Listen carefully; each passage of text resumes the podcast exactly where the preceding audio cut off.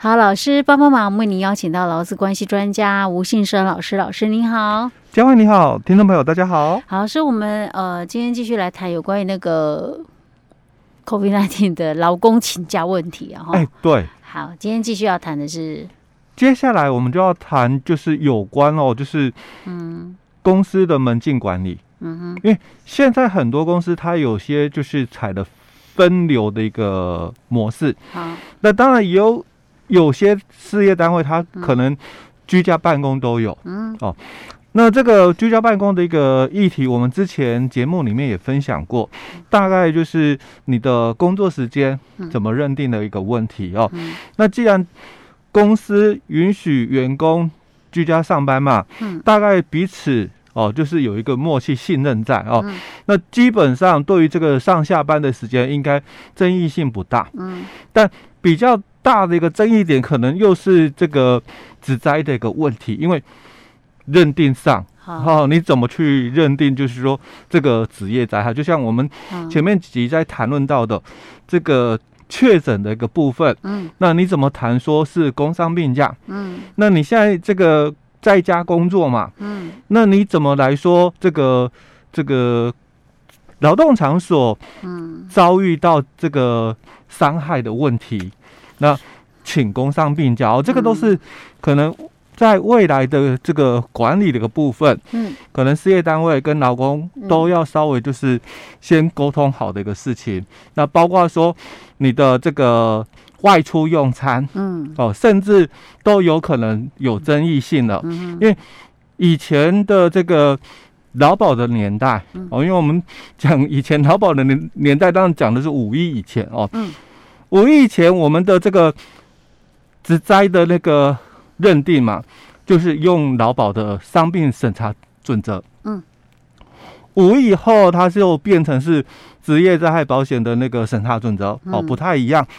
但都有一个共通点，就是员工他如果是中午的用餐时间，嗯，那这个必须的一个用餐嘛，嗯，那受伤哦哦，在这个出去用餐跟返回公司的这个路程哦受伤的话，当然这个是符合规定，就视为职业伤害。嗯，那我现在是在家里啊，嗯嗯，哦，所以有可能有些他是。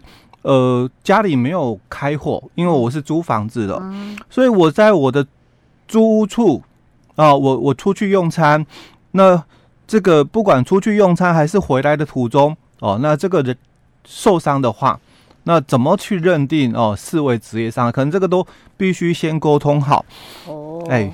怎么那么麻烦呢、啊？其实我都觉得好像居家办公，就好像没有所谓的职灾的问题了。哎，你都在家里面，你哎，都还是有可能哦。哦，OK。那另外就是有些事业单位哦，他们也会要求，嗯、因为现在真的疫情蛮严重，嗯，所以有公司哦，嗯、除了就是做一些基本的那个。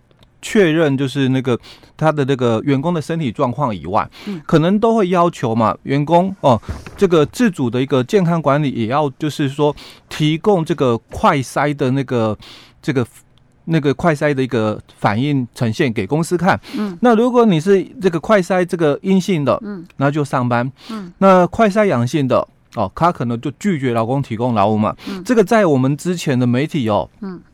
也有提到多很多哦，那有几个比较争议性的问题哦，就是如果这个事业单位它是被要求的，所谓的要求是政府机构要求的，嗯，比如说学校或者是可能医疗机构哦，那这种比较被政府机构要求，哎，你就必须做，那当然这个没有其他的一个那个可以反驳的一个部分哦，就是说这这是政府要求事业单位要做的，嗯，那。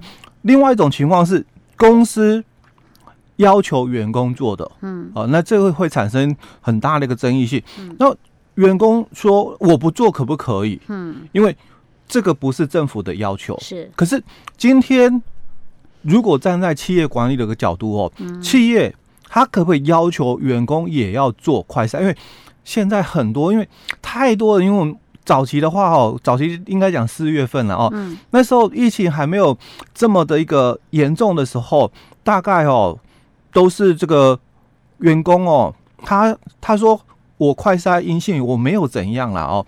那他想要来上班，是雇主不愿意他来。那个是在我们就是大概四月份的一个情形。那现在五月份的情形反过来了，嗯，现在变成说这个员工哦，他这个快筛是阴性，但他不想来上班了，因为他说。我可能人还不舒服哦，我也怕传染给其他同事嘛。可是现在反而变成是老板说没关系，你快筛阴性哦，你来上班，回来上班。嗯，因为现在太多人都是确诊隔离，因为他老板说人手不足，对，劳动力不足了。那现在问题就回来了，那这个事业单位哦，他做这样的一个预防要求可不可以？因为很多这个争议性会出现哦。预防要求可不可以？我觉得应该还是可以吧。呃，对对，因为他如果要确保他的人力是运转是正常的话，可能他。因为在事业单位，它有它的一个管理权哦。那我们这个政府单位，因为这个没有法规的一个规范，所以事业单位它超前部署的一个预防性的一个措施哦，当然是可以哦，只是说应该是事先沟通，因为我们每一家公司都有自己的一套管理制度，当然员工在。新进的时候哦，刚到职的时候，可能公司会把相关的一个管理规范，让这个新进员工了解清楚。所以当员工了解认同，所以他愿意接受这个公司的一些的管理制度。那当然你就要遵守公司的规范嘛。那你不能讲说，哎，我们这个公司规定七点上班，哎，怎么比一般的公司哦还要早？哎哎，不能这样说哦，因为这个是。事先就已经有的一个规范作业，嗯，但因为这个疫情是在我到职之后，嗯，才发生的，所以公司有一些新的管理的一个措施做法出来了。我要劳资会议同意吗？哎，当然有是最好哦。但是因为其实，在有些的这个约定里面哦，当然它也包括后续的新的措施，嗯，因为毕竟在员工刚任职的时候，可能都有提到过，他会遵守。公司的相关的规范，嗯，当然这个规范也包括什么？后续新的制度的规范，哦不是说我到职的时候我接受这些，那我进来以后新增加的措施 我不用遵守，不是啦哦，员工还是有他的这个劳工特征，哦，就是从属性的一个部分，所以他必须对公司的一些的这个合理的要求哦，他必须遵守服从的，好，所以。我在这里哦，我就会跟媒体他们所提到的一个部分啊，我比较持的就是比较不一样的看法哦。我觉得这个是公司的一个管理的一个权限，当然他要求员工要去做快筛哦，没有什么不可以的，只是说费用谁负担？嗯。哦，因为我比较在意应该是这一段哦，相信大多数的劳工朋友他也是在意的是这一段，因为公司可以要求哦，因为要确保每个这个。同仁的这个健康，嗯，所以他可以做预防，嗯，但是你要求员工做这个动作，嗯，那这个费用谁要来支付？嗯，哦，那因为这个也是最近才有的一些问题哦，那当然没有相关的法规或者是解释令哦，但是我们可以从以往的一些的一个这个资料哦来做推论判断哦，以前有一个解释令。那他就提到过了哦，职灾的一个老公，那因为治疗一段时间哦，那到底这个他的这个病情好了没哦？就是能不能回来上班哦？那老老板如果对这个工伤病假哦有争议的话，当然他可以要求员工提供证明文件。解释令里面他是先提到这一段，但是因为有些的这个。雇主他也觉得说，哎、欸，你们这一家医师看很久了，嗯，那可不可以就是要求换一家换一家医院哦的医师来做判断？哎、欸，他这个职灾劳工哦，他的这个伤势哦，受伤的一个情形到底恢复了没？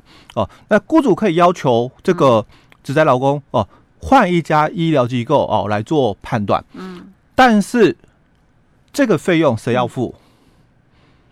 换一家，哎，换一家，你可以要求但，他也强调，雇主可以要求老公哦，这个换其他的医疗院所哦来做这个判断哦，但是不可以指定他是有提到了，你不可以指定说，哎，就好像我们这个快筛嘛，你不可以说我一定要用哪个品牌嘛，但是你可以要求我就是要做快筛哦。那这个一样哦，说你去那个医疗院所就诊的费用嘛，谁要付？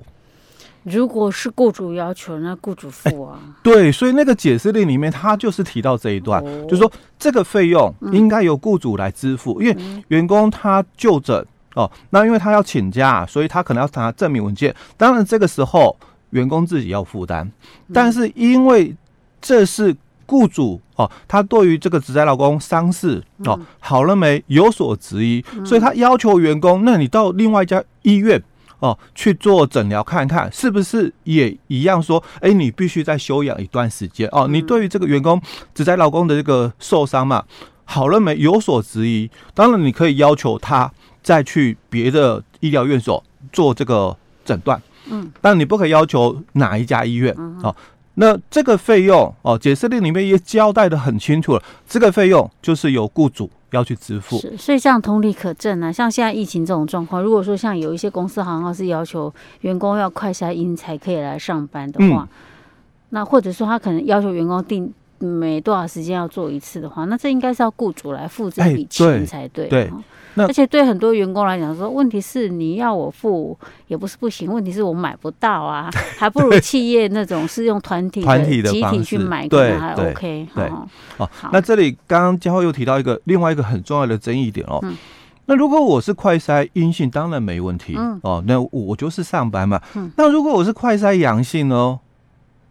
快筛阳性现在就确诊啦！哎，对，因为现在新的制度是快筛阳就算确诊。嗯，好，哎，不过他还是要经过医师人员的，对，医师人员的一个。确认之后，那他就可以被认定是住院的一个病假。是，所以而且他他就是要按照规定是要几天的时间隔离的。对对。OK，就算他没有症状，也是要按照规定。没错。好，所以这个是呃，有关于现在因为因疫情的关系啊，就是每天都在变化。哎，对。所以有很多不同的状况。